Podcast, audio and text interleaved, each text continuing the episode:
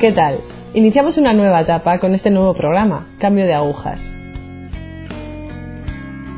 Y qué mejor principio que, mm, bueno, dar una misma el testimonio, ya que este programa va a ir un poco de ese tipo de cosas. Vamos a pedir a diversas personas que den su testimonio de conversión, de cambio y que cuenten un poco su camino hacia Dios. Entonces no me parece justo iniciar esta etapa sin dar el mío propio, mi testimonio. Eh, mi nombre es Cristina, tengo 31 años y mm, bueno, soy de Burgos, eh, pero resido aquí en Cantabria. Resido aquí con mi esposo y bueno, mi camino de, de conversión, mi camino hacia Dios empieza yo creo que con mi nombre, Cristina. Siempre he pensado que mi nombre me ha marcado un poco, que mi nombre Cristina es cristiana y que yo tenía que responder de alguna manera a esa, a esa llamada, a ese nombre que, mis padres me pusieron.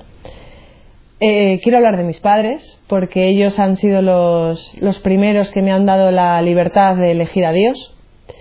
Mi familia no es especialmente cristiana ni devota, pero ellos siempre han querido que tanto mi hermano como yo conociésemos la fe desde pequeños.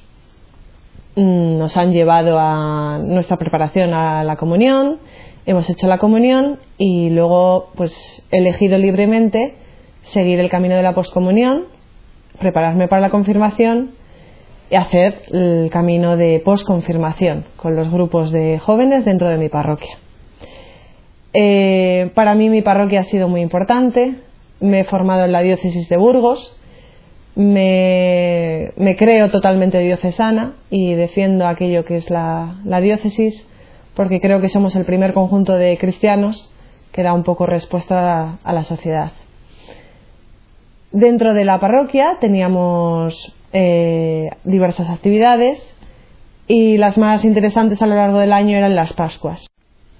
En el año 98 marchamos a Valtierra, un pueblecito que está en las Merindades, en Burgos, y para mí fue una Pascua muy fuerte. En esa Pascua yo no hacía más que arrodillarme ante el sagrario y pedirle con 14 añitos al Señor que me dijera qué quería de mí. Mi única pregunta era ¿qué quieres de mí? ¿qué quieres de mí? ¿qué quieres de mí? ¿qué quieres de mí?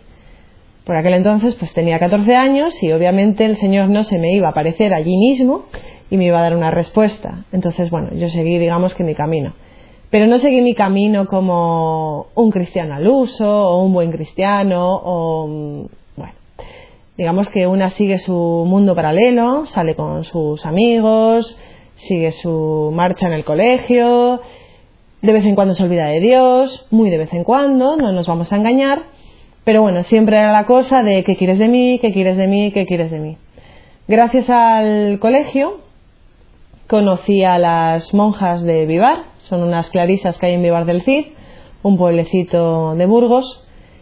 Y bueno, pues en esas convivencias eh, las hermanas nos iban mostrando un poco su vida, sus quehaceres y digamos que un grupo de, de jóvenes, ya no con el colegio, seguíamos yendo algún fin de semana a quedarnos allí, a orar con ellas, a aprender realmente lo que era el Evangelio, la liturgia de las horas.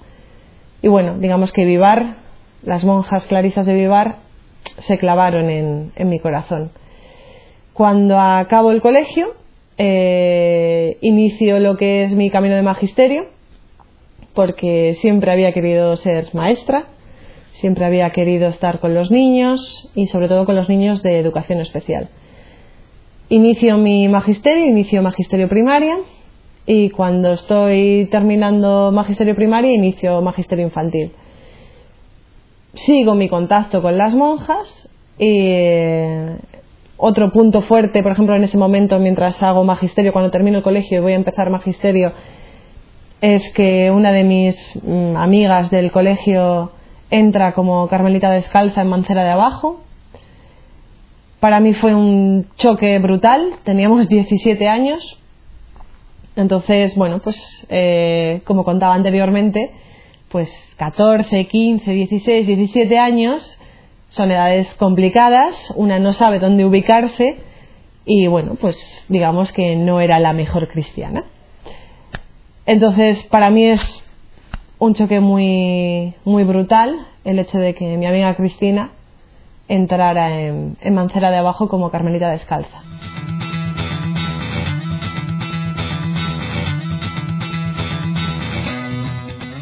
La entrada de, mi amiga Cristina, de mi compañera de clase de, del colegio, en las Carmelitas Descalzas de Mancera de Abajo, eh, fue muy fuerte para mí desde el primer momento. Eh, Cristina lo tenía muy callado. Cristina es una niña muy dulce. Es del... Cristina tú la ves y dices, esta niña es para Dios, es de Dios. Eh, Cristina es delgadina, con el pelo rizado, muy blanca de tez y muy dulce. Es de estas niñas que te dan ganas de abrazarla siempre. Entonces, eh, también es, es, una niña muy discreta y ella siempre lo tenía muy callado. Ella iba orando, orando, orando me acuerdo que, me invitaba a los rosarios eh, el día de la Inmaculada a las 6 de la mañana. Es, era un, vamos, es un momento, se sigue haciendo en Burgos, eh, en el cual todos los jóvenes de Burgos se reúnen a las 6 de la mañana en una parroquia de Burgos para, para poder rezar el rosario a la Inmaculada. Y, y por ella empecé a ir cada año a este, a este evento una de esas tardes, la tarde del Día de la Inmaculada, me acuerdo que me pidió que quedásemos a pasear. Y con esa dulzura que la caracteriza eh, me dijo que, entraba, que, su camino era ser esposa de Cristo. Además me lo dijo así y es, una frase que me encanta porque cuando yo estaba en Vivac yo me sentía plenamente novia de Jesucristo. Y ella me dijo, yo quiero, quiero ser la esposa de Cristo, pero no lo quiero en cualquier sitio. Yo quiero una entrega total. Quiero, quiero una oración total. Quiero un abrazo muy fuerte con el Señor. Y entonces me, me empezó a hablar de las, de las carmelitas. Yo conocía la orden de las carmelitas, pero hasta que no vi a Cristina entrar, nunca me lo hubiese imaginado. Cuando ella entró por primera vez, eh, su familia, que pertenece a la milicia de Santa María, eh, organizó pues un autobús, un viaje. Allí fuimos varios jóvenes del colegio, eh, con las guitarras, cantando. Y bueno, Cristina es que no dejaba de sonreír. O sea, tenía 18 añitos. Ya os digo que era pues bajita, es bajita, así delgadina y es que era tan poquina cosa entrando allí, en un convento enorme de carmelitas, donde encima no podíamos ver a las hermanas porque hay una pequeña celosía y no, no puedes ver a las hermanas. Entonces era como un salto al vacío, no, no sabíamos dónde iba porque realmente tampoco nosotros lo podíamos ver. Pero su felicidad era todo, o sea, ella era feliz, estaba plena, estaba convencida, segura el día de la profesión solemne, pues otra vez la familia organizó el viaje, tal, fuimos todos, ya un poco más mayores, cada uno haciendo su carrera, ya era como, bueno, nos vamos a contar un poco la vida en este viaje.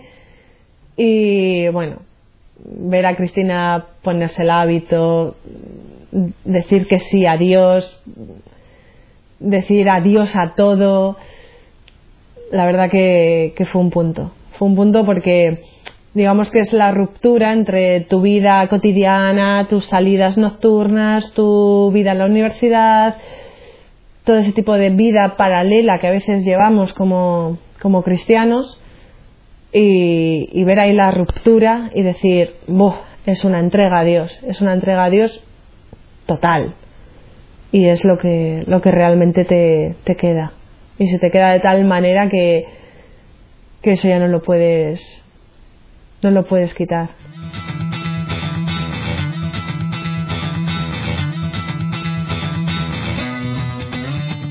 Volvemos a mi etapa como universitaria.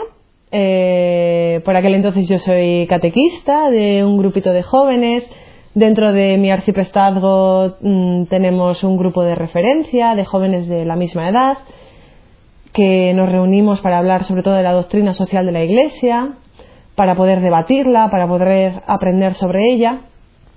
Y bueno, pues yo en un momento dado, también ayudada por mi director espiritual que me seguía desde el año 99, entro, pido la entrada en Vivar del Cid, en las Clarisas.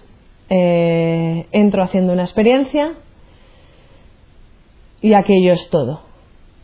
Em, para mí aquella experiencia fue muy grande porque em, digamos que el cristiano de a pie a veces se mete mucho en las obras de Dios. Entonces es como quieres hacer un millón de cosas y todas dices que es por Dios, por Dios, por Dios, por Dios, y como dice el obispo Bantuán, es Dios y no las obras de Dios. Y sobre todo, donde comprendo esta frase es en, dentro del convento, que es Dios y no todo aquello que a veces queremos hacer el cristiano de a pie y nos olvidamos realmente de quién está ahí. Entro en Vivar, aquello es maravilloso.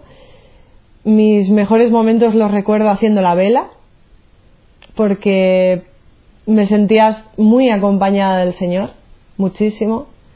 No necesitaba nada más. Vivar es un convento de clarisas muy pobre. Eh, el momento de la huerta es, digamos, un momento de gracia porque es donde recoges los frutos que has sembrado y por fin tienes algo para comer. Cuatro patatas. ¡Ah, qué bien! Cuatro patatas. Tenemos cuatro patatas. Entonces, esa pobreza a la vez es mucha riqueza, es mucha riqueza de Dios. Entonces, no necesitas nada más. Las hermanas me acogieron como una hermanita más.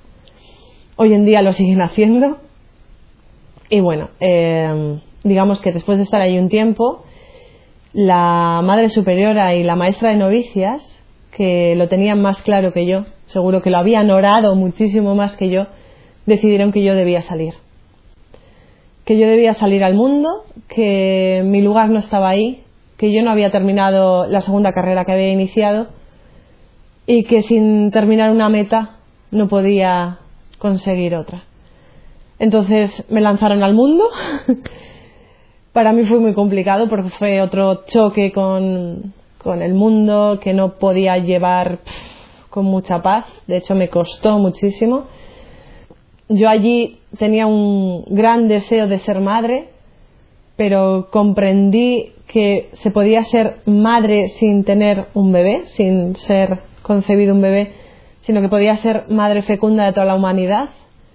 Y con esa frase siempre me recuerdan las hermanas de Vivar que yo debo ser madre fecunda de toda la humanidad, que no debo orar solamente por uno, sino que debo orar por toda una humanidad y que debo evangelizar a toda una humanidad.